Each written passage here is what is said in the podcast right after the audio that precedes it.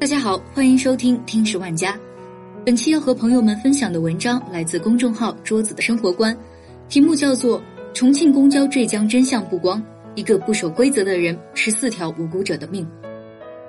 重庆公交车坠江事故终于真相大白，车内一女乘客因道路维修改道、公交改线，错过下车地点，强行要从无公交车站的地点下车，与司机发生争吵。争吵中，女乘客气愤不过，持手机两次殴打司机，司机被惹怒还击格挡，而车辆失控，越过中心实线，撞上正常行驶的小轿车，冲上路沿，撞断护栏，坠入江中。一车十五人就此丧命。看到事故当时的视频，让人气愤不已。谁能想到这样一起让人难过的事故，原因竟然如此操蛋？道路改建不经过原站点。司机提醒你下车，是你自己不下，即使不停，多坐一站再下车往回走，又能怎么样？辱骂人家司机就算了，还上手打，不遵守规则反而撒泼动手。公交车是你的私家车吗？公交司机不是人吗？为了自己的私心，不仅害了自己，还连累十四个人陪你一起死，让他们把自己的生命葬送在你的手里。这样的人，桌子一点都不同情。桌子痛的是那剩下的十四个人，他们有孩子，有父母，有家人，还有大好的前程，就因为你一个人不遵守规则，一下子都没了，不值，太不值了。辱骂司机的时候，你有没有想过一车人的生命都掌握在他的手里？用手机攻击司机的时候，你有没有想过，他稍微一不注意就会酿成事故？拿自己的性命不当一回事的时候，你有没有想过会连累到其他人？你要死要活是你的事情，请不要拉上别人替你垫背。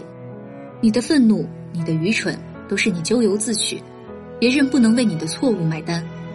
愚蠢不可怕，可怕的是因为一个人的愚蠢害了整车人，一个人的愤怒竟引来一车人随之葬身湖底，让人痛心疾首。一位二十五岁的妈妈带着一个三岁的孩子和一个一岁的孩子，还有婆婆趁着星期天坐公交车出门玩耍，可是没想到这一出去，竟然成了和家人的永别。丈夫听到这个噩耗，一下子瘫软在地上。结婚四年，他们夫妻恩爱，本该有一个幸福的家，可是这一切都随着那一天出门化为乌有。还有一位是救援队的副队长。可大家不知道的是，他自己的父亲也在这辆坠江车辆上，他是事后才知道的。当时有人看到他一个人悄悄的落泪了，还在现场坚持不懈的工作。在场所有的队员都哭了。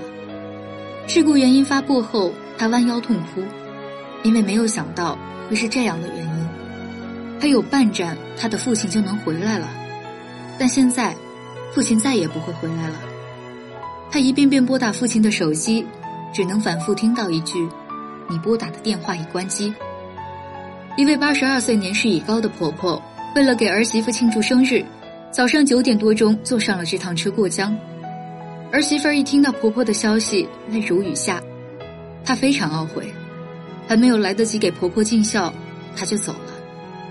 还有许许多多这样的人，这样的家庭，把耗费的人力、物力、财力。和宝贵的生命用图片和数字表达出来，简直是触目惊心。这一切的一切，都只是因为一个乘客的私心和愚蠢引起的。有人说这样的事情只是一个个案，是偶然发生的。可是实际上，这样自私又可恶的人，在我们生活中并不少见。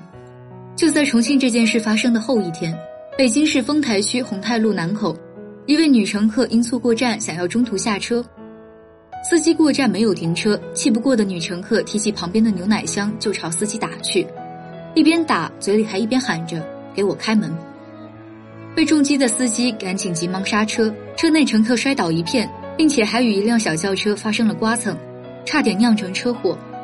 今年七月九号，江西新余市，一位乘客偏要从前门下车，师傅耐心解释，但他不但对他威胁谩骂，还立马动起了手，司机没敢还手。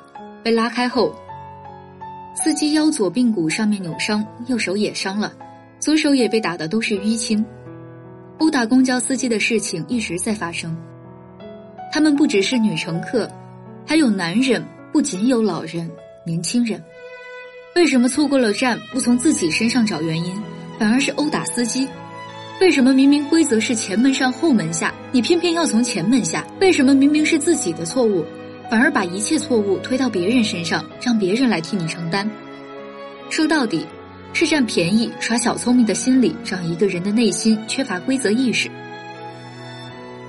人民日报点赞第一的留言说得好：“那个攻击司机的女乘客不是垃圾人，就是平时我们生活的普通人，但是是那部分没有规矩意识的人。”做事儿总是想着占便宜、投机取巧、插队；坐公交、地铁逃票，对发生事故车辆以撒货物进行哄抢；吃自助餐偷拿蒙骗那类的人，这些都不是什么伤天害理的大罪过，但是平时缺少对这类人认真处罚，导致他们对规则的不重视，就是我们平时说的没素质。有时候，这种漠视规则的行为，只能换来几句没素质的谴责，但严重起来。却能要人命。如果人人因为错过站而殴打司机，如果人人因为地铁逃票没有成功而攻击乘务人员，如果人人因为航班晚点就要殴打地勤人员，可是他们也是人，他们也上有老下有小，他们也要养家糊口，他们是秩序和规则的执行者。如果因为自己要占便宜而攻击秩序的维持者，那么谁愿意来当这样的人？如果人人都要攻击秩序的维持者，那么这个社会就乱了。重庆公交坠江事故原因出来后，众人都觉得要给公交司机加保护栏，像是出租车司机一样，将其与乘客隔开，避免悲剧重演。这个桌子很赞同，但这也是治标不治本。如果想从根源上杜绝这样的惨剧重演，提高民众的素质势在必行，不能因为规则对我有利就遵守，对我不利，规则就要为我的利益让路。我们制定规则，大家共同约定遵守，是为了保护所有成员的利益乃至生命。规则的设定不是无缘无故的，而是过去无数次经验教训的总结。如果制定好的规则一次次被推倒，一次次为个人私利让路，那必然会让无序和悲剧充斥我们的生活。只有被规则看守的世界，才能带来真正的自由与安全。好了，这就是今天的节目，感谢您的收听。我们下期再见。